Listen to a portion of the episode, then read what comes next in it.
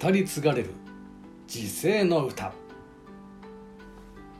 鴨山の岩根し負ける我をかも。白煮と芋が待ちつつある。柿の本の人まろ。柿の本の人まろはいわゆる歌の聖と称えられる人物です。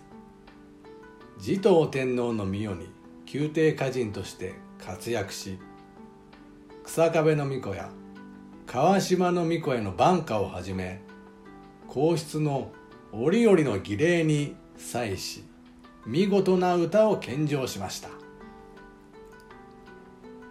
しかしそれだけで人物が歌の神様になったわけではありません。岩見の海。うつたの山のこの間より我が古袖を芋松らんか。人丸は地頭町の後期に国司として岩見今の島根県西部に赴任しました。この歌は人丸が大和への帰郷の際に岩見に残した妻を思って読んだ一首です。いかがでしょう？宮廷歌とはまた違う。人丸という一人の男の愛情が素直に伝わってきますよね。このように人丸は総門家増加にもたけいわば大和歌の世界を一人で作り上げた創造主であったのです「万葉集」にはこの歌に対する妻からの変化が載ります。なおもいと君はいえどもあわむ時いつと知りてか我が恋やらん。後ろ髪を引かれる思いで旅立った男は幾度も振り返ってみては女を探す。そんな思いが伝わるかのように女も再び会える日を願って恋心を募らす。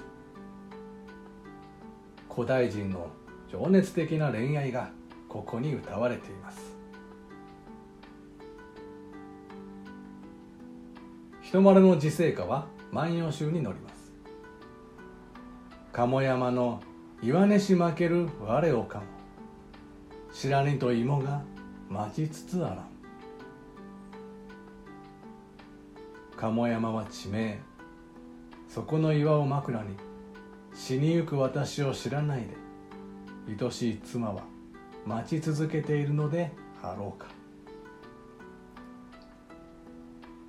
言葉書きには岩見の国にありて死に挑む際自ら痛みて作るとだけある。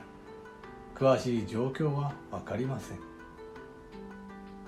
ただ万葉集にはこの晩歌に続いて妻であるよさみの乙女の歌が取られています。今日今日と我が待つ君は石川の貝に混じりてありと言わずやも。